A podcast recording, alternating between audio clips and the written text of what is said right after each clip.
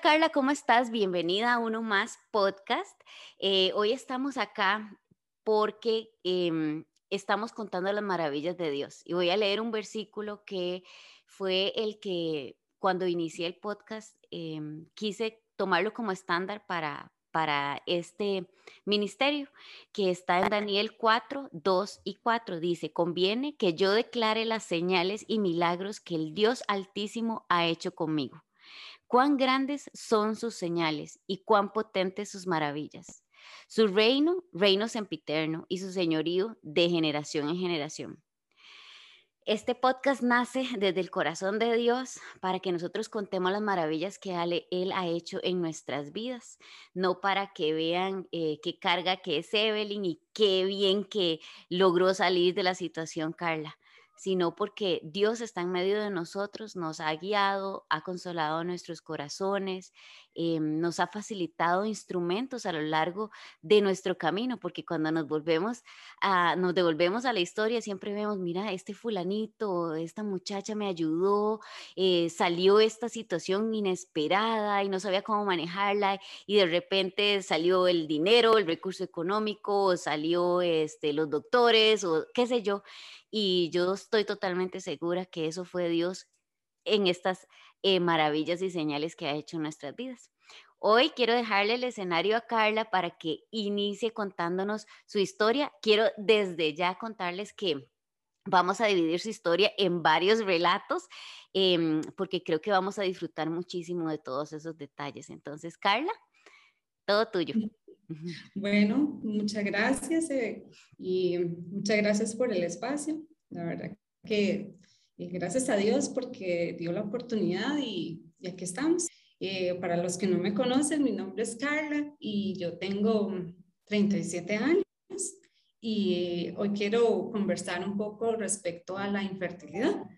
Este tema que nos toca un poco más, un poco más sensible a nosotras las mujeres, ¿verdad? Este, los hombres son un poco más reservados. Si es un tema tabú, ¿verdad? En, en, en hombres muchísimo más, pero nosotras las mujeres, ¿verdad? Que siempre, pues, desde niñas tal vez anhelamos eh, ser madres, este, eh, nos toca un poco más allá, más, más al fondo del corazón, ¿verdad? Y, y quiero contarles mi historia. Yo me casé a los 23 años, eh, nuestro proyecto, ¿verdad? Mi esposo y yo, de, como toda pareja recién casada, pues obviamente quiero un lapso de tiempo solos, ¿verdad?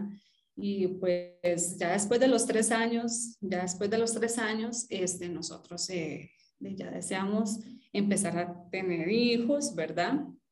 En realidad yo toda la vida, desde muy chiquitilla, fui muy huilera, siempre de toda la vida, yo no podía ver un bebé porque yo ya estaba encima de él, o sea, yo toda mi vida este, me han encantado los niños y en realidad este, de, es algo que siempre anhelé, algo que siempre anhelé. Eh, pues cuando ya yo me caso y pasamos ya nuestro tiempo de pareja solos, ¿verdad? Este, bueno, yo hoy por hoy tengo 14 años de casada, ¿verdad? 14 años de casada y este, de pasaron los tres años, cuatro años, ¿verdad? Y pues ya nosotros como pareja, pues ya nosotros decidimos pues empezar a, a ver este, para, de, para tener hijos, ¿verdad?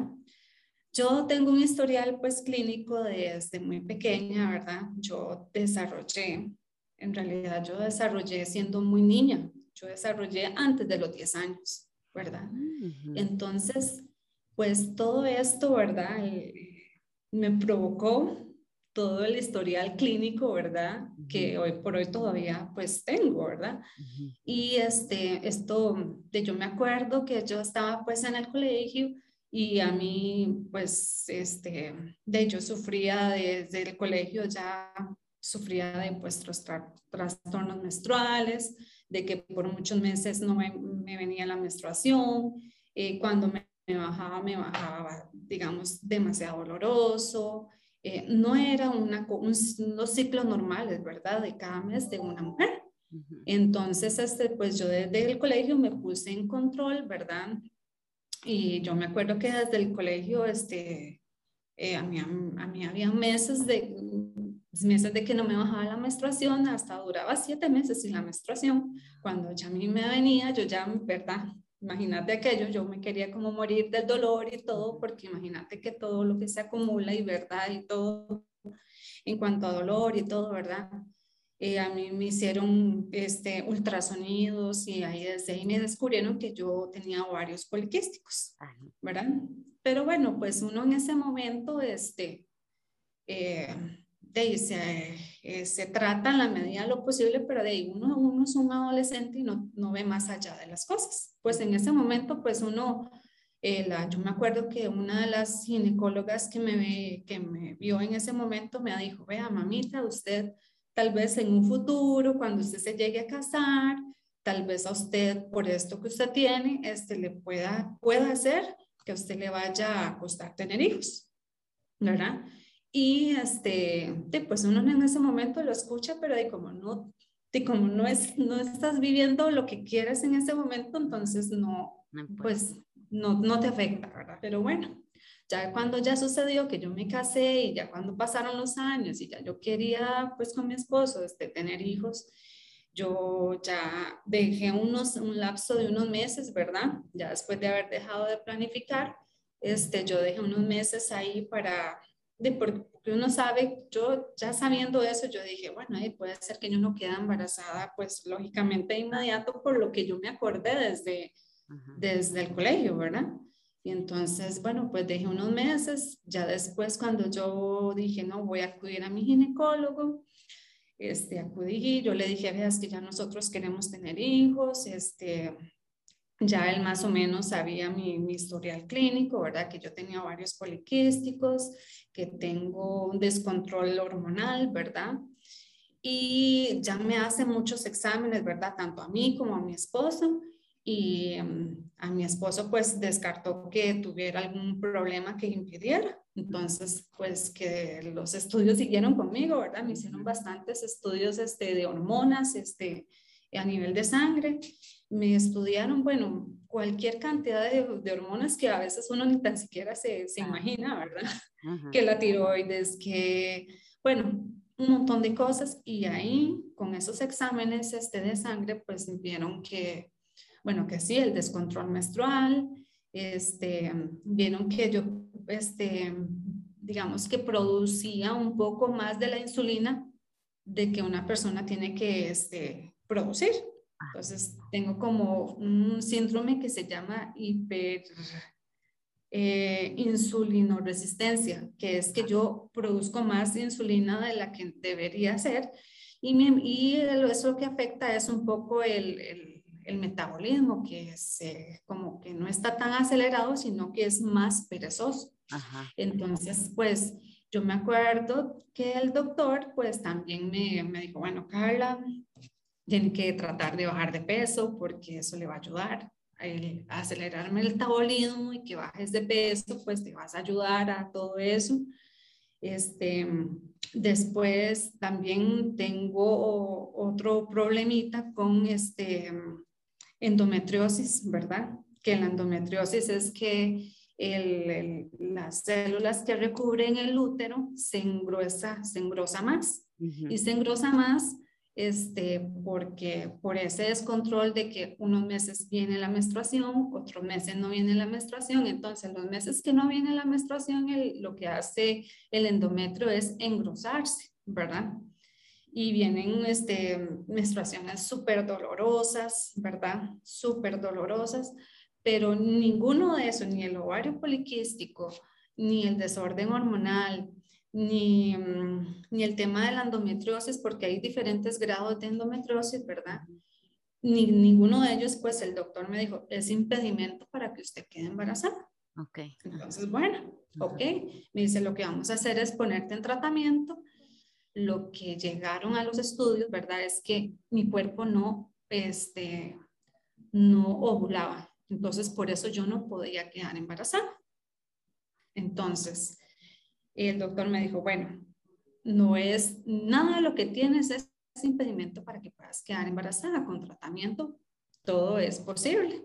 Entonces, bueno, yo me puse muy positiva y poniendo también las manos de Dios, ¿verdad? Porque yo decía, bueno, Dios este, le dio entendimiento a los doctores y de, yo voy a hacer lo humanamente posible hasta donde yo pueda poner de mi parte para ver si yo puedo quedar embarazada, ¿verdad? Entonces, este, luego de todos esos estudios, ¿verdad? Que sí duran, que sí duren unos meses, ¿verdad? En eso, en bajar de peso, en cambiar mi alimentación, este, porque como mi, mi, metabolismo es tan, tan lento, ¿verdad? Pues aunque yo no coma demasiadísimo ni nada, pues me cuesta mucho bajar de peso y me costó bastante, bastante porque mi metabolismo es súper lerdo, ¿verdad? Y yo iba a las citas de ginecólogo y me pesaban y el doctor me decía, bueno, ya va muy bien, va muy bien, ¿verdad? Y pues claro, uno dice, bueno, esto es como una carrera, ¿verdad? Yo voy ahí poco a poco, 5 kilómetros, 10 kilómetros y ahí voy, ¿verdad? Y este, pues eh, bueno, ya cuando ya yo logré bajar hasta lo más, lo, lo, que yo podía bajar de peso, ¿verdad? Y el doctor me dijo, bueno, ya estás lista para empezar el tratamiento, este, para ayudarte a ovular, porque usted definitivamente no ovula. Mis óvulos, pues usted sabe que para que un óvulo sea fecundado, pues el óvulo tiene que tener un tamaño, son unos milímetros, ¿verdad? Que tiene que llegar, pero mis, mis óvulos no llegaban ni tan siquiera a un tamaño para poder ser fecundados. Entonces, el tratamiento que yo tuve de este, para lograr poder quedar embarazada fue un tratamiento inyectado, de que tenía, tenía que inyectarme todos los días, ¿verdad? Este, a una misma hora, un medicamento para que, para ayudarle a los óvulos, para que crecieran al tamaño normal y que alguno pudiera ser fecundado. Entonces yo tenía que inyectarme todos los días a una misma hora, sea sábado, sea domingo, ¿verdad? Y mm, estar en el trabajo inyectándose, estar atento a poner una alarma de que tenía que estar, eh, tenía que correr a la, a la doctora a inyectarme. Si fuera un fin de semana, tenía que ver qué vecina me inyectaba o si no tenía que ir a ver en qué farmacia me inyectaba, ¿verdad? Y mm, seguir las indicaciones del doctor al pie de la letra, ¿verdad? Porque tenía que seguirlas al pie de la letra, porque cualquier variación que yo tenía eh, cambiaba el fin que quería llegarse al tener el óvulo. Yo tenía que ir día de por medio al ginecólogo porque me tenía que hacer ultrasonido para ver cómo iba creciendo los óvulos eh, conforme al tratamiento que yo me estaba inyectando. Entonces, este, pues era algo súper tedioso, estresante, ¿verdad? Porque uno con aquellas eh, ansias, ¿verdad? Aquellas ansias, eh, no podía, digamos que, digamos que no se me podía olvidar nada, ¿verdad? Y tenía que ir día de por medio al doctor para que él fuera viendo cómo iba. Y cuando ya él alcanzaba algún óvulo, este, el tamaño para poder ser fecundado, este, lo que me ayudaron a hacer es eh, eh, una eh, inseminación artificial. Y lo que le ayudan es que, este, bueno, el, el, óvulo está listo, ¿verdad? En tamaño normal. Y lo que hacen es que, este, pues, vos tenés que ir a un laboratorio, te tenés que sacar sangre y este, pues lo mezclan este, con este esperma de su esposo. Él lo va al ginecólogo, lo, lo, lo ponen como por decirle, lo, lo, vamos a ayudar a ponerlo en el útero para que ellos, ahí en los espermatozoides que van en conjunto con tu sangre y todo, puedan sea menos el recorrido que tenga que pasar por todo el, ¿verdad? Las trompas y todo, ¿verdad? Después usted también tiene que, este, hacer el trabajito en la casa también, ¿verdad? Y seguir este, intentando para, para ver si, si lo logras. Yo ese primer mes que me puse, el, el, primer mes que me tocó hacer eso, ¿verdad? Este, yo tenía, bueno, yo tenía, yo había orado tanto, yo tenía tanta fe. Yo antes de eso, pues también me habían operado dos veces eh, para ver si yo no tenía las, las trompas obstruidas, que se llama una laparoscopía, que te meten una camarita por el ombligo y le examinan todo, todo, si tiene los ovarios bien, si tiene el útero bien, si no hay nada obstruyendo las, las, las trompas. Y me lo hicieron dos veces, porque la primera vez que me la hicieron, el doctor no anotó si yo tenía las trompas permeables completamente. Entonces el ginecólogo me dijo, meses después, eso me, me, operaron dos veces, casi que no había pasado ni un año. Y me dijo, no, tienes que, voy a tener que volver a mandarte a operar porque el doctor no dejó anotado si realmente todo está bien, si está permeado. Tuve que volver otra vez al quirófano, ¿verdad? Y eso me durmieron todo y todo, ¿verdad? Y este, me lo volvieron a hacer. Y me, cuando yo estaba en el hospital, me dice el doctor, ¿por qué usted está aquí otra vez? Y porque ahí le llaman, cuando uno llega al hospital por un tema así, le llaman uno, una infertilidad tipo A, porque no, quedó, no ha quedado, digamos, embarazada eh, con la normalidad del caso, sino que ya tienes que, que recurrir a ciertas cosas para ver si, si, si puedes. Entonces yo le dije, vea, doctor, es que a mí ya me la hicieron y no dejaron, la doctora que me operó la primera vez no me dejó anotado si yo realmente tengo las trompas obstruidas o no, ¿verdad? Y en realidad en ese examen lo que hacen es examinarte todo, todos los órganos reproductores por dentro y es asegurarse de que no hay ningún problema, ¿verdad? Que impida. Y si las trompas están obstruidas, ahí mismo se las pueden permear porque lo que hacen es que le pasan un liquidito y ellos en una cámara van viendo dónde van pasando las el, el, líquido y si pasa por todas las trompas están permeables.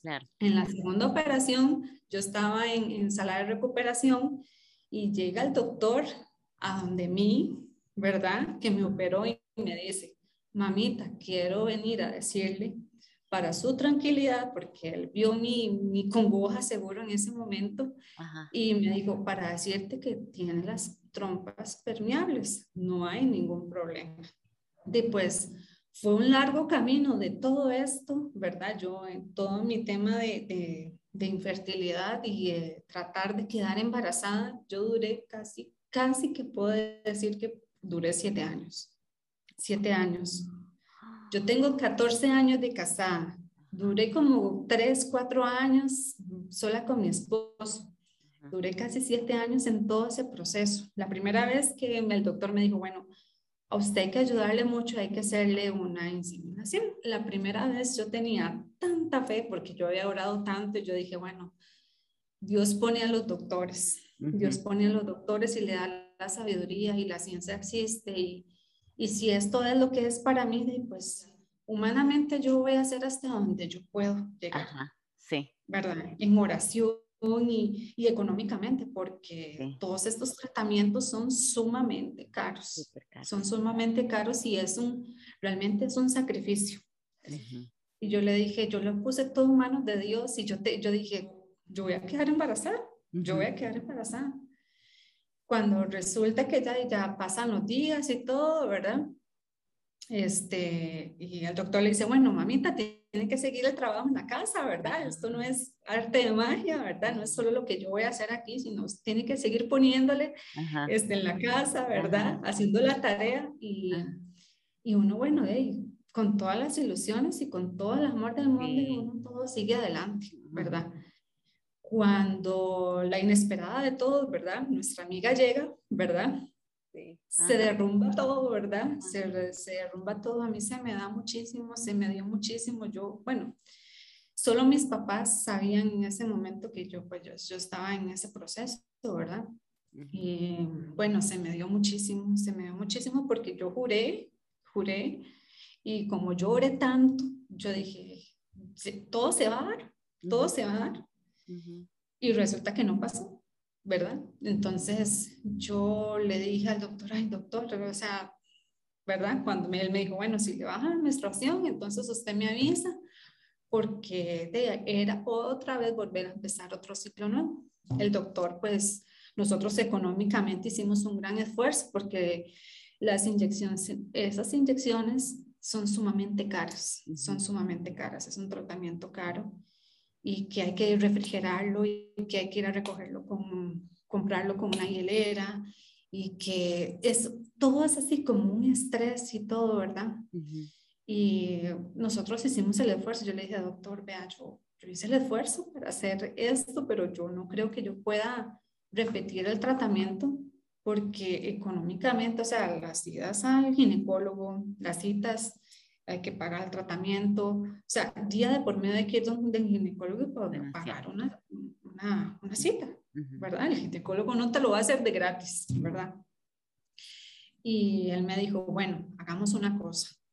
Yo la puedo ayudar a usted. Él me preguntó que en cuál hospital yo tenía expediente y todo. Resulta que él este, eh, me ayudó a recetarme esas inyecciones para poder hacerme un segundo ciclo, un segundo tratamiento, porque el primero en realidad no, no, quedé embarazada. Entonces yo le dije, bueno, ok, doctor, está bien, si es así, yo hago el esfuerzo de, igualmente es un esfuerzo económico porque sigue siendo un esfuerzo económico, ¿verdad? Entonces yo tenía que ir a la caja, buscarlo a él, él me hacía la receta, este, me tenía que igual el mismo tratamiento, todo, volver, volvérmelo a hacer y para lograr intentar. Para no cansarlos con el cuento y no hacer el cuento más largo, yo no, no quedé embarazada, yo me lo hice por unas cuatro veces, unas veces fallidas porque por más que se ponía el tratamiento inyectado, eh, los óvulos no crecían o se reproducían un montón, pero no del tamaño que, de que debía haber sido. Porque ahí lo que se busca es, uno, ahí cuando usted se hace ese tratamiento, le dice el doctor, bueno, normalmente dice, le dicen a uno, ok, usted decide hacer ese tratamiento, eh, le tengo que explicar. El doctor, bueno, se portó sumamente especial. Algunas veces, como le digo, me puse el tratamiento y, y me dice, no, Carla, hay que, hay que suspenderlo, hay que parar ya, porque en lugar de, de un óvulo crecer y crear el tamaño completo, que se crecían más, pero de, de, de tamaños que no servían. Y también estaba la probabilidad también que le dicen a uno, bueno, puede quedar embarazada de gemelos, porque pueden crecer dos. Y entonces uno decide, bueno, ok, sigo, ok, no, ¿verdad? Bueno, me hice el tratamiento cuatro veces o cinco veces, cinco veces, y alguna, dos, dos de ellas fueron fallidas y las demás se dio el, el óvulo en el tamaño que debió haber sido, pero no, no, no fue fecundado. Entonces no pude quedar embarazada. Este, bueno, yo le puedo decir que todo el proceso fue para las mujeres, para la mujer y para el hombre, porque al final de cuentas, mi esposo, gracias a Dios, pues tuvo un acompañamiento al 100%, ¿verdad? Él me acompañaba a todas las citas, él, él estuvo presente, ¿verdad? Él siempre estuvo presente y, y era desgastante para ambos, desgastante las idas al ginecólogo, eh, como les digo, pues eh, sacrificio económico, eh, emocionalmente, emocionalmente, es súper desgastante, es devastador. Usted por un momento está así, tiene el, ¿verdad? Está todo en la cumbre y por un momento se, se derrumba todo, ¿verdad? Es sumamente, sumamente desgastante. Yo conozco muchísimas, muchísimas personas, porque uno cuando está en, en esto, uno cree que sí, es, es, es mi, es, un, es una prueba, es una prueba grandísima. No le voy a decir que no, es una prueba grandísima. Eh, yo lo vi como una prueba grandísima, ¿verdad? Es como una enfermedad, es como una enfermedad, realmente.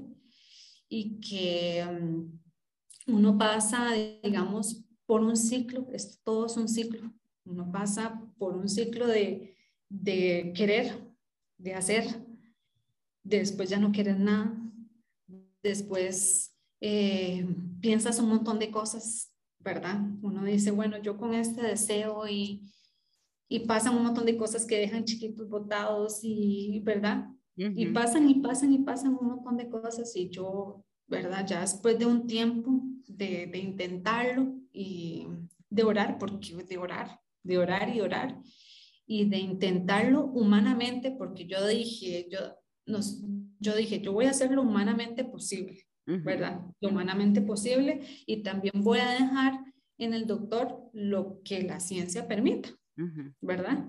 Lo que se pueda hacer humanamente y hasta donde nosotros, la situación o el entorno de nosotros económico, eh, social, de todo, ¿verdad? Nos pueda permitir llegar hasta donde queramos, ¿verdad? Pero claro, usted cuando empieza, usted no cree, usted no cree que usted, usted cree que va a quedar embarazada en la primera vez. Ajá, claro. No cree que vas a seguir una, que vas a seguir dos veces y que tres veces y cuatro veces y que hasta el mismo doctor le diga a uno, veas, yo he, yo he hecho el mismo tratamiento con otras, con otras mujeres y um, han quedado embarazadas tal vez en la primera y si acaso en la segunda. Pero dice, así me dijo, es que usted, digamos, el, el, el, sistema suyo es bastante duro. No sabemos por qué se bloquea, por qué, qué pasa, por qué no, porque no se da. Pero bueno, entonces, cuando el doctor me dijo a mí, vamos a intentar otra vez, yo, yo, yo le dije, yo en, todo ese proceso, entonces, uno, uno en su cabeza, en todo ese proceso, uno está positivo, quiere ser positivo, vamos adelante, yo oro, em, este, pongo todo en manos de Dios, eh, ¿verdad? uno le pasan tantas y tantas cosas por la cabeza, ¿verdad? Esta es mi situación clínica, esta es mi situación actual, ¿qué es lo que yo quiero a futuro? ¿Verdad? Y en, ese, en todo ese lapso de, de, de, tratamiento que yo tuve, ¿verdad? Este, pasaron tantas cosas y yo me metí a ver, ahora con tanta tecnología, yo me metí a grupos de, de mujeres que no pueden quedar embarazadas. Y ahí compartían ciertos testimonios y, y me metí a, a, a, una página de mujeres embarazadas y, y, que trataban problemas de infertilidad y que decían, yo quedé embarazada con tal y tal, o que, ¿verdad? Y entonces empieza uno a llenar y a llenar y a llenar y a llenar tras de su situación, ¿verdad? uno se empieza a llenar y a llenar de más información porque uno empieza a buscar y a buscar, y será que tengo que buscar otro ginecólogo, será que esto, será que, y empiezan personas a, a, a, opinar, ¿por qué no cambia ginecólogo? ¿Por qué no aquí aquella quedó embarazada con aquel ginecólogo? Y así sucesivamente que uno llega a un momento, ¿verdad? Que uno, uno entra como un momento que uno dice, no, o sea, yo tengo que analizar mi, mi, situación. Y yo empecé un momento cuando ya yo vi que ya yo iba por el cuarto tratamiento y que no quedé embarazada y que ya era desgastante físicamente, porque, o sea, usted se tiene que inyectar y tras de eso las inyecciones duelen un montón. Eh, todo, todo el trajín de todo, más sus deseos, más sus emociones, más lo que usted va escuchando de, porque uno no deja de, de lado lo que uno aprende en la iglesia. Y bueno, yo, yo he trabajado en la iglesia con chiquitos desde que tengo los 14 años. O sea, yo amo a los niños. Yo amo a los niños. Y yo trabajo y, y, y, yo los veía y yo decía, yo con este deseo y que, ¿verdad? Y, y que por tanto, ¿verdad? Se empieza uno a cuestionar y a cuestionar y un día mi papá hablando conmigo en, esas tantas, ¿verdad? aquellas bajas que uno tiene, em, me acuerdo que mi papá me dijo, vea, porque yo le decía, papá, pero es que, ¿por qué tal uno, uno con esto y con esta carga, verdad? Porque para uno se vuelve como, como un desierto, como una prueba que uno quiere, quiere remar y rema y rema y rema y no llegas al lugar. Remas, remas, remas y no llegas al lugar.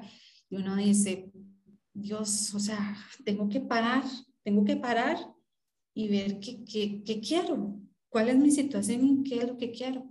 Y mi papá me dijo un día en esas, en esas charlas, ¿verdad? De, de, de ánimo, me decía, uno, ¿quién es uno para cuestionar a Dios? Yo decía, ¿qué, pero qué, ¿cuál es el propósito? ¿Cuál es el, yo decía, ¿cuál es el propósito de, de esto para mí? ¿qué será? O sea, ¿cuál es la situación? ¿Verdad? Y, yo empecé ya después, ya más fríamente, ¿verdad? Porque uno, cuando está en ese momento, en esa tempestad, porque para uno es una tempestad, es una tempestad, es un mar que se viene encima de uno y uno tiene como una venda en los ojos y uno no ve más allá. Uno no puede ver más allá porque uno tiene una venda en los ojos que uno, uno está con aquella meta y con aquella meta y con aquella meta y uno no sabe cuál es el, al final, el destino del por qué o por qué Dios está este, manifestándose de tal forma. A veces, muchas veces, como dice la canción de Lily Goldman, este, al final, ¿verdad? Que uno, que a veces, muchas veces uno no, no, no escuchaba, sentía que no escuchaba la voz de Dios, uno decía, pero por, por, díganme si yo no puedo quedar embarazada, demuéstramelo de alguna forma, eh, ¿verdad? Tantas cosas que nosotros las mujeres, ¿verdad? Este, nos pasa por la cabeza y pasamos y que usted veía a una mujer embarazada y uno se le queda viendo con aquel deseo, con todo, ¿verdad?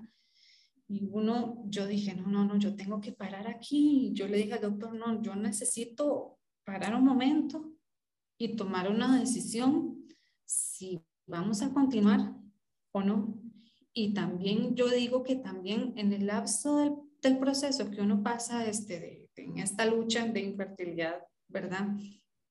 Este, uno eh, recibe cosas de todo lado, pero también recibe cosas, consejos o cosas de otro lado que uno después al final hace un recuento de eso y uno dice, Dios no me habló a mí directamente, pero le habló a las personas o le dio palabras a otras personas que al final llegaron a mí y mi esposo decía, Carla, un día me dijo, me dijo, Carla, dice, vea, yo a mí, dice, usted, su, digamos, lo que él me veía sufrir, la ansiedad, los anhelos, y me dice, usted que, o sea, los hombres también desean, ¿verdad? Poder ser papás y todo, pero más allá de eso, mi esposo me dijo un día, ¿de qué será que Dios, nos, Dios no, no ha querido que pase eso porque nos está librando de otra cosa y no lo estamos viendo?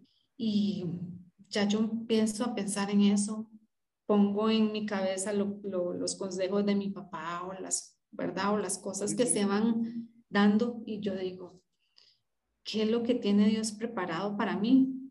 Yo a veces creemos que, que las cosas son iguales para todas las personas y realmente no. Así como Dios en su creación hace personas altas, flacas, negras, morenas, gorditas, a veces en este tema de infertilidad, que uno a veces cree que solo es uno, pero son cualquier cantidad de personas. Conozco a otras personas que no tienen absolutamente nada, ¿verdad? No tienen ningún problema de nada y no quedaron embarazadas. Yo tenía que seguir un otro, otro paso que era este, mi otra ayuda, ¿verdad? Eh, científicamente o médicamente o lo que sea, era seguir a una eh, in vitro. Ajá. Y en ese momento todavía en el país pues no estaba, no estaba legalizado, no se podía hacer. Y había que ir a hacérselo a Panamá o a México, que es lo más cercano que había. Y yo dije, bueno, yo no tengo, ya nosotros no tenemos dinero para esto. Si el esfuerzo que nosotros hicimos humanamente para llegar al, al paso anterior y fue un esfuerzo yo no puedo hacer otro esfuerzo y también era muchísimo más cosas que se vienen a la cabeza en, en cuanto a ese tema. Eh, conozco también personas que se fueron a otros países a hacérsela, si lograron quedar embarazada, pero yo decía, todo su embarazo acostada, eh, ¿qué quiero yo? O sea, ¿qué quiero? Quiero conseguir un hijo porque lo quiero.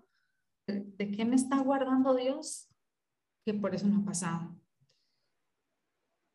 existe otra posibilidad también, ¿verdad? Que como le digo, uno tiene esa venta que no, no ve más allá. Cuando está en el problema, es que cuando estamos en la crisis, cuando estamos en el problema, no vemos más allá. Pues, digamos, yo puedo ahorrar no sé cuántos, unos par de años más y irme a Panamá y hacer esto. Y no necesariamente yo vaya a quedar embarazada la primera vez. Conozco también muchas personas que con este otro método, que es más invasivo y todo, ¿verdad?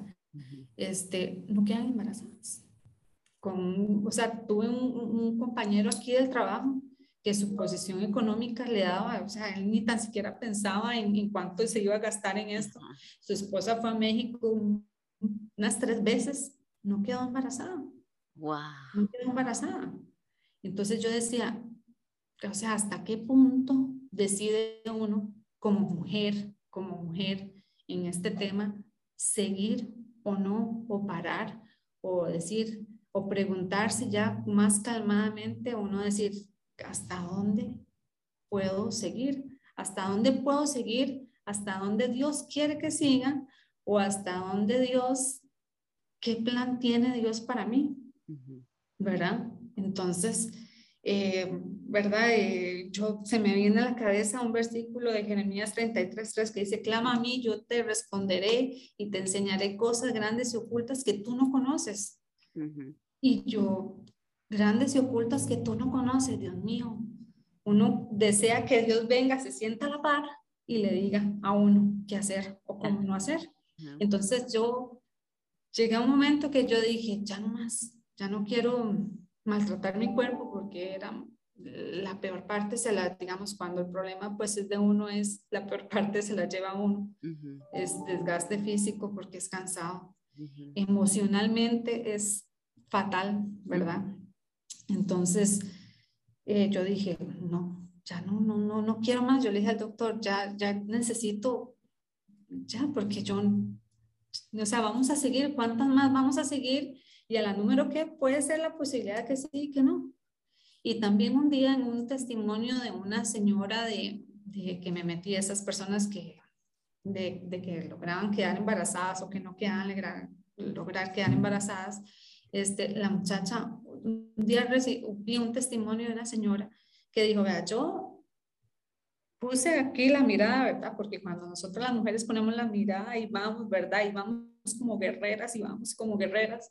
Y, y, y ella dijo, vea, yo forcé tanto las cosas que yo no supe si era la voluntad de Dios, ¿verdad? Logré quedar embarazada. Logré quedar embarazada. Y unos meses después mi hijo se murió.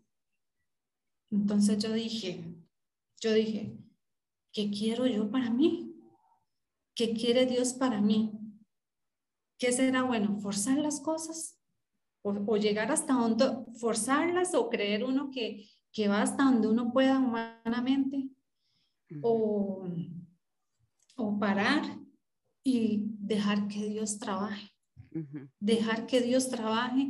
Y yo, yo, dije un punto, no, Dios, yo se lo entrego a usted, porque yo sé que si Dios quiere, en, con solo que lo piense ya pasa, con solo que Él lo piense ya pasa, ¿verdad? Y uno cree que y si yo si va a pasar porque yo estoy orando, y si va a pasar porque yo sigo las cosas al pie de la letra, y si va a pasar porque mm, el doctor es súper bueno y, y, ¿verdad? Y, y, realmente los planes de uno no son los planes de Dios, pero uno no lo entiende, uno no lo entiende cuando está en esto. Y realmente, como le digo, hay tantos escenarios, ¿verdad? Que yo decía, un embarazo, que yo no me pueda levantar los nueve meses o que me tenga que coser el útero para que el chiquito no se me venga porque voy a ser de alto riesgo, porque algo va a pasar, porque hasta qué punto yo después de haber pasado todo lo que pasé puedo soportar esta otra cosa. Yo decía, ¿hasta qué punto? ¿Dónde estaba la, la balanza? ¿Dónde está ¿verdad? Y yo decía, yo no quiero pasar un embarazo, o sea, yo, yo le pedí a Dios, Dios, si usted me, me ayuda a quedar embarazada, hasta eso, hasta eso hacemos, si usted me ayuda a quedar embarazada, yo quiero que mi embarazo sea un embarazo sano, que yo no tenga aquí, no tenga allá, hasta eso le da uno órdenes a Dios, ¿verdad? Y uno después cuando dice, porque, o sea, ¿quién soy yo para, para cuestionar a Dios? ¿Quién soy yo? O sea, ¿quién es Carla pecadora que más bien no merezco ni nada? no merezco nada y que Dios tal vez me está, digamos, de que algo me pase, de que yo quede embarazada y que en el parto yo algo, pase, que ya no, ya no viva yo más, deje a mi esposo con el chiquito o pase al revés o que yo quede complicada y que en el parto, ¿me entiendes? Son tantas cosas que uno dice, ¿hasta qué punto uno respira, tiene calma y le deja las cosas en las manos de Dios. Tal vez el propósito de Dios, el propósito de Dios no va a ser nunca el mismo de Evelyn para Carl. No va a ser lo mismo, no va a ser lo mismo. Y uno se proyecta viendo a otras personas diciendo, hey, como esa muchacha queda embarazada y sin ningún problema y, y, y, la vida normal que nosotros vemos en la sociedad y en lo cotidiano. Pero nos olvidamos, nos olvidamos de que al final de cuentas la misión no es lo que uno quiere, sino lo que Dios tiene preparado para uno. Es que es un ataque de todo, de, de los compañeros y para cuándo, y, ah. que hasta eso se vuelve algo aquí súper tedioso porque uno dice, hasta, hasta en eso yo, yo hasta me, me sinceré y, tuve para que unos compañeros me dejan de preguntar que para cuándo yo iba a quedar embarazada o, o para cuándo yo, ¿verdad?, iba a tener hijos. Este, yo tuve que decir, vea, compañerito, yo no he podido quedar embarazada porque yo, no es que yo no quiero, es que yo no puedo quedar embarazada. Fin del tema. Fin del ataque. Fin del ataque. O sea, sincerarse, a sincerarse uno, aceptar, es un proceso de, de que sí, deseo, anhelo, quiero, lucho, lucho y lucho y lucho y hago, pero uno tiene que sincerarse y aceptarse. Al final de cuentas, la historia no es igual para todas. Hay muchas personas que en la lucha quedan embarazadas y todo pasa normal y no pasa nada. Pero nosotros no tenemos una bolita cristal que nos diga qué es lo que nos va a pasar. Quisiéramos, pero no, no podemos. Y, y, Dios, bueno, Dios, este, dice Lucas 1.37, porque nada es imposible para Dios, ¿verdad? Y si nada es nada, entonces Dios nos conoce nuestros pensamientos, nuestros deseos y tenemos que depositar nuestra confianza en Dios, ¿verdad? Porque no somos nadie para darle órdenes a Dios, no somos nada para decir, bueno, yo quiero que pase esto, pero de esta y esta y esta forma. Aunque a veces nos enseñan como a que orar, si lloramos de tal forma, Dios nos contesta de tal forma, pero a veces hasta qué punto en la balanza se vuelve como, como mis deseos contra lo que Dios quiere, tiene. A veces, ¿verdad? Entonces yo decía, no quiero, en resumen, no quiero un embarazo eh, que yo ya vaya a sufrir más, porque vea, o sea, las que pasamos por esto sabemos que es de años. Y cuando yo al final, después decidí, junto con mi esposo, eh, dejar todo en las manos de Dios, que sabíamos que si Dios eh, quiere que pase, pues va a pasar. Pero cuando ya ¿verdad? Entonces empezamos a ver todo ese montón de cosas que uno en el momento, en el trajín, en el deseo, en el, no lo ve. Evelyn, uno no lo ve. No, no lo ve. Después uno ve todas aquellas cosas que uno realmente, uno dice, vea, yo en aquel momento eh, hasta, hasta pensé o hice cosas, ¿verdad? Hasta a veces uno, uno hasta se, se quiere como hasta enojar con Dios, ¿verdad? Porque uno dice, Dios, pero ¿qué he hecho? Si yo he seguido esto, no me he equivocado, oro, voy a la iglesia. Eh, en mi caso, yo hasta en el coro estaba y miles de veces me tocó cantar canciones que yo quebrantaba en mi corazón y yo decía, yo, ¿verdad? Y yo decía, Dios mío, ¿qué es lo que quiere usted? ¿Verdad? Y al final de cuentas, cuando ya nuestras, nuestra nuestra decisión fue no continuar con tratamientos más, ¿verdad? Y al, no sé, fue como a unos meses después fue que este, salió que ya por lo menos los doctores de acá del país se iban a capacitar para hacer la, la, la in vitro acá y todo. Y el doctor mismo me dijo a mí, él me contactó y me dijo, Carla, ¿usted quiere empezar esto eh, para hacérselo ya in vitro? Y yo le dije, él me dijo, bueno, yo como médico yo tengo que decirle a usted esto y esto y esto y esto, qué complicaciones, eh, o sea, el embarazo múltiples pueden pasar, ¿verdad? Que es lo más probable que pasen eso. Este, o sea, ya embarazos de alto riesgo, eh, todo el asunto, ¿verdad? Entonces yo, y me dice, pero eso sí, o sea, eh, tenía que empezar mi historial clínico como de cero en la caja para empezar a hacer como esas parejas que hacen fila para eso.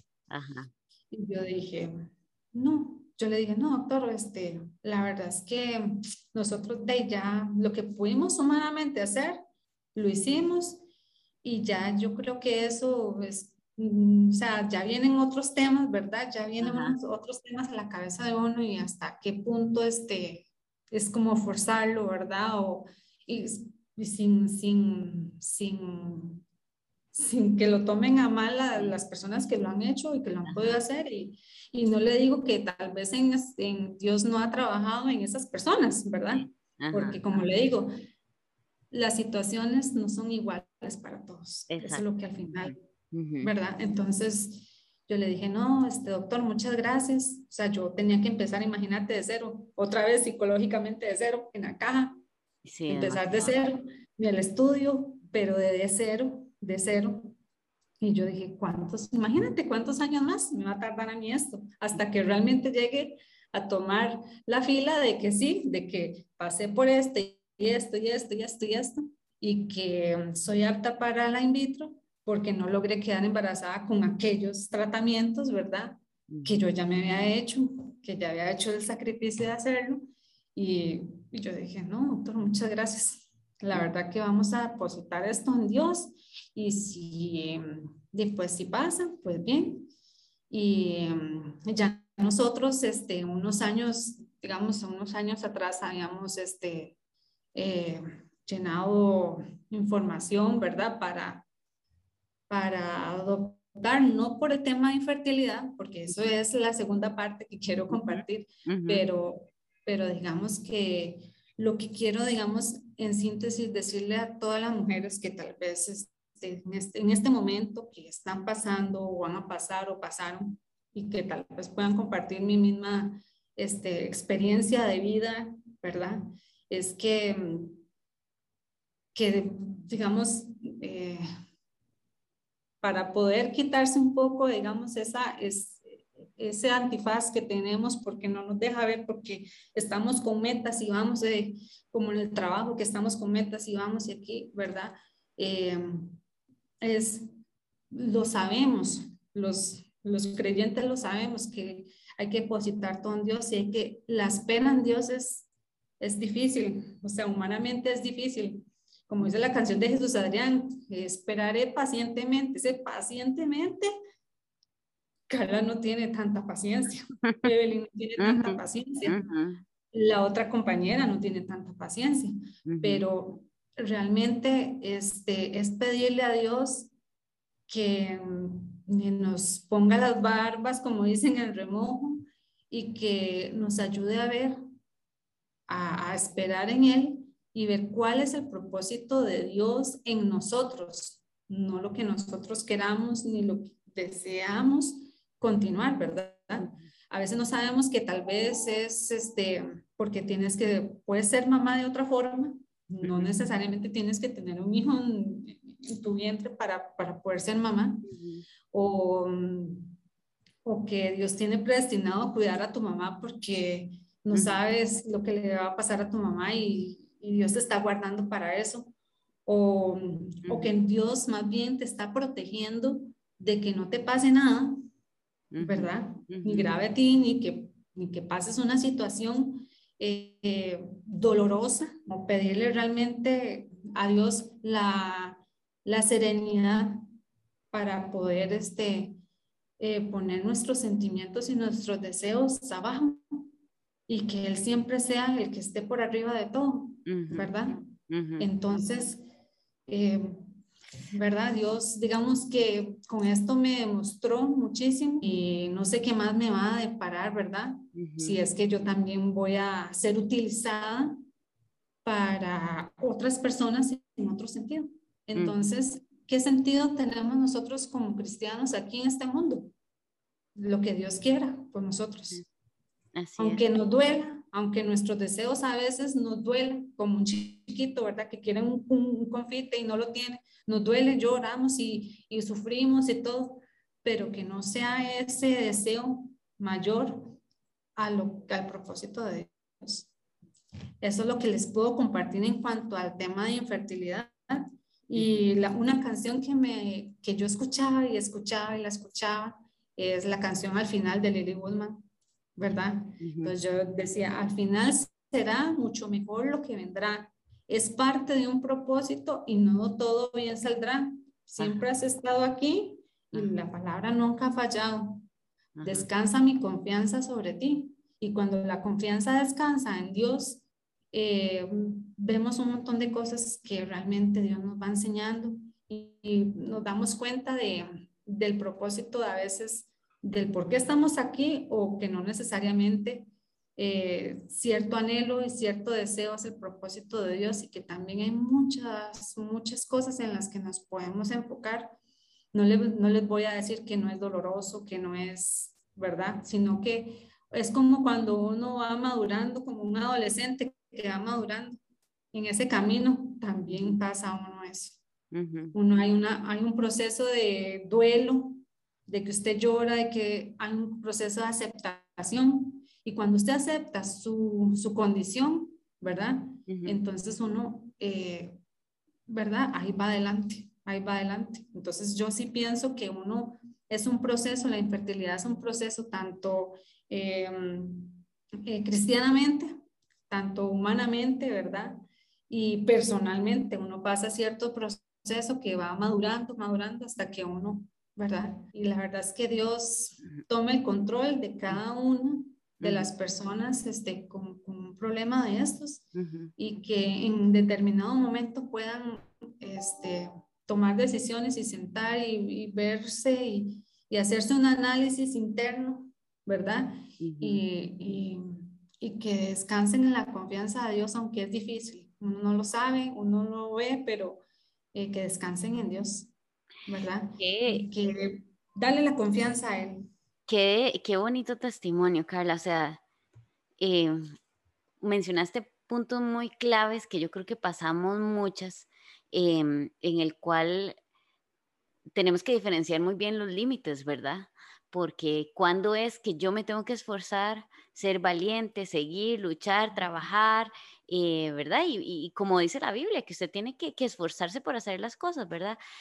¿En qué momento tengo que también hacer una evaluación de lo que yo estoy pasando, autoanalizarme y decir, estoy descansando a pesar de que estoy trabajando, estoy descansando en el Señor o no? Estoy sintiendo paz porque la paz de Dios sobrepasa todo entendimiento. O sea, si usted cree que esto es cansado y como decías ahora, es una montaña rusa, hay, día que, hay días que estás súper bien, hay días que te da ansiedad, hay días que estás pensando, bueno, ¿qué me van a decir con este resultado de los exámenes? Y más si tarda algunos días, ¿verdad? Entonces son como, como muchas cosas que uno tiene que evaluar en el momento que está pasando por un proceso y, y por cualquier tipo de proceso, ahorita porque estamos hablando de este en específico, ¿verdad? Pero cuando estamos esperando este, algún resultado, estamos esperando que suceda algo con respecto a los deseos y anhelos que tenemos en nuestro corazón, estamos esperando en Dios, estamos esperando en ese anhelo, ¿verdad? Eh, que dicha que, que, lo mencionaste, me, me, agradó mucho, creo que me identifico muchísimo con, con muchos aspectos de los que estás, que mencionaste ahorita. Quería nada más hacerte una única pregunta. En ese sub y baja de emociones, de conversaciones con doctores, en conversaciones con tu esposo, este, con tus, tu papá, este, bueno, con compañeros de trabajo y todo. ¿Cómo, ¿Cómo eran tus conversaciones con Dios? Porque mencionaste las conversaciones que tuviste con todas las personas, pero ¿cómo eran tus conversaciones con Dios? te cuento porque, o te pregunto porque yo personalmente hay días que me he quedado muda y que yo digo, Dios, yo no sé ni qué ni qué orar, ni qué, ni qué hablar, ni qué, mm, cuáles palabras pueden salir de mi boca, ¿verdad? Este, me he enojado, he llorado, me he resentido, este, mm, he sentido como que Dios se ha alejado de mí o que seguro Dios se olvidó y, y hay otras ocasiones en las que me siento súper cercana a Dios, que, o sea, mis, mis horas, mis minutos y todo son dedicados a él. Entonces, ¿cómo era tu comunicación con él a lo largo de todos estos siete años? Sí, bueno, fue de diferentes formas, ¿verdad? Porque como usted dice, eh, uno a veces no, no sabe, uno dice, no, ¿será que yo no estoy pidiendo bien? Ajá, ajá, ajá. ¿Será que no estoy pidiendo de la forma adecuada? No sé pedir, no sé orar, pero yo creo que Dios conoce el fondo de nuestro corazón, ¿verdad? Y sabe, o sea, no tenemos que ponerle mucho adorno a nada, ¿verdad? Dios conoce nuestro corazón, conoce nuestros pensamientos hasta antes de nosotros pronunciarlos. Entonces, yo al final, yo, al final yo no decía ni nada casi, yo decía, solo, solo deposito mi confianza a usted. O sea, yo le pertenezco a usted, yo le deposito mi confianza a usted y se me viene a mi cabeza la historia de tan trillada o trillada, pero de, de Sara y Abraham. Ajá. ¿Verdad? Y yo me ponía, yo me ponía como en los pies de Sara, yo decía, una mujer ya de avanzada edad, eh, al final, lo que, ¿verdad? Al final, este, su hijo, su atesorado hijo, ¿verdad? Eh, Dios se lo pide al papá en, en, en, sacrificio y la mamá ni tan siquiera sabía y yo me pongo en esa historia, ¿verdad? Como si yo fuera el personaje de Sara y yo digo, Dios, por Dios, o sea, no, no tengo que decir nada, usted todo lo sabe. O sea, usted inventó, usted me inventó, usted inventó todo, usted todo lo sabe. Nada más deposito mi confianza en usted y hágame y haga conmigo lo que usted más le parezca. Y gracias a Dios, ¿verdad? Yo decía, bueno, ¿y será que más bien, o sea, ¿verdad? Dios me está librando esta de una enfermedad, yo no sé, ¿verdad? Y yo decía, bueno, yo entonces tengo que empezar a darle gracias a Dios por las cosas que realmente tengo. Y yo decía, este, Dios, yo no tengo, no tengo las palabras adecuadas para hablar, pero yo me pongo en esta historia de Sara Abraham y al final yo también con esta historia entendí, pues sí, los, Dios ahí le dijo a Abraham, o sea, Isaac no es suyo, Isaac es mío, ¿verdad? Entonces yo digo, oye, ¿hasta qué punto, verdad, de esta historia eh, lo puede uno traer a la, como a la vida de uno, ponerse uno en el personaje de, de, de esa historia tan trillada que uno dice, pero que la vea grandes rasgos, pero cuando uno realmente la, la, la menusa, y se pone en la situación, uno dice, bueno, Dios, eh, eh, las cosas son en el momento que Él quiera, como Él quiera, somos de Él y usted sabe, nada más hagan conmigo conforme a, sus, a su voluntad. Y al, al, final, digamos que empecé a orar de una forma, seguí de otra forma y al final no tenía las palabras, pero al final cuando, cuando toda esta madurez espiritual, eh, emocional, madurez emocional, y madurez de aceptación, ¿verdad? Entonces, eh, yo, dije, yo le decía, no, Dios, o sea, yo, usted sabe lo que yo le voy a decir, usted sabe lo que yo voy a pensar, pero deposito mi confianza y haga su voluntad. Y realmente la segunda parte de la historia es que la voluntad de Dios fue, era, desde que yo nací era otra. Aunque mi anhelo desde pequeña, ¿verdad? Fue uno, pero también viene la convicción de Dios de cuando uno, cuando no, suceden, no sucedieron estas cosas y sucedieron, sucedieron de otra forma, entonces viene el convencimiento eh, de Dios, entonces uno dice, yo no lo vi, o sea, todo es de Dios, pero eh, es un largo proceso, es un largo proceso que uno quiere que es ya, pero no. Usted va a tener la convicción y va a tener una certeza y una alegría y una felicidad de, porque cuando las cosas son de Dios, eh, son inexplicables, son realmente mágicas, son como mágicas, son demasiado agradables, son felices, son de todo. Y entonces uno dice, gracias a Dios porque me costó tantos años, tantos años para lograr entender esto, pero gracias a Dios por el tiempo que pasé.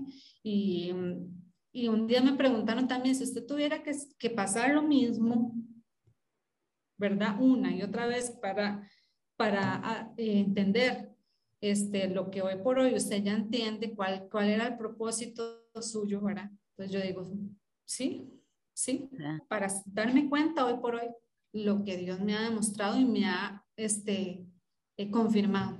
Entonces, como le digo, esa venda, esa venda se va a quitar en algún momento y usted va a ver, va a ver que toda las, la neblina se va a quitar y que la paz de Dios va a venir con usted y que con eso Dios va a trabajar en el momento justo y de la forma que Él mejor lo crea.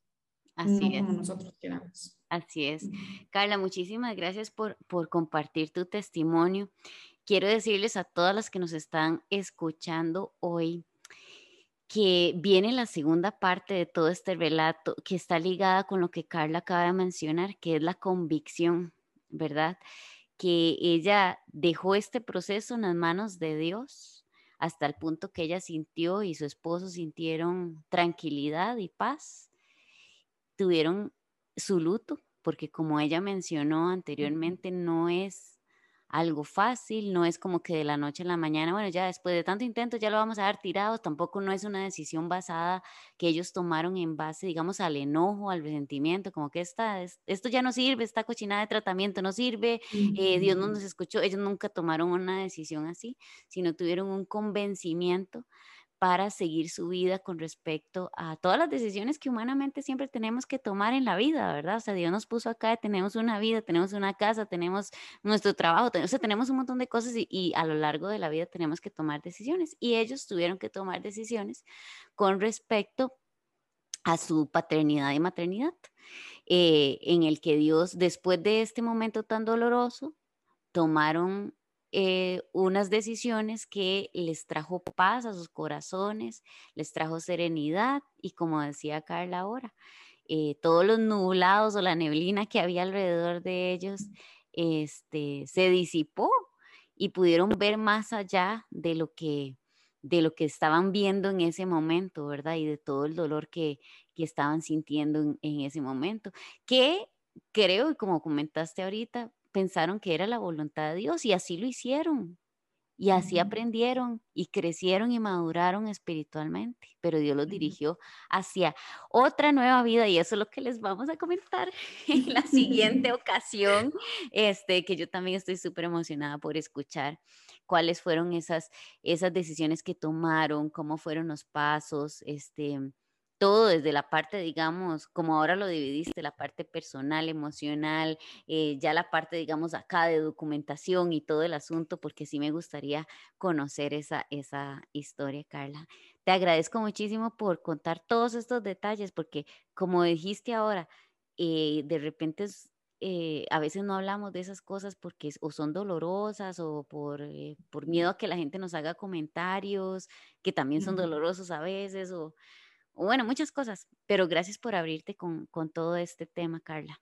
Bueno, muchas gracias y espero que, de que alguna cosita, ¿verdad? Le sirva a alguien, ¿verdad? Alguna cosita le sirva a alguien de, que le dé paz o que le dé esperanza o, o, que le ayude a poner pues los, los, pies sobre la tierra, que a veces no lo ponemos, eh, o lo que sea, ¿verdad? Que Dios toma el control de esto, de este testimonio y gracias a Dios por la oportunidad, ¿verdad? Gracias a Dios por la oportunidad y solo Dios sabe por qué dio la oportunidad, ¿verdad? Así es, así es.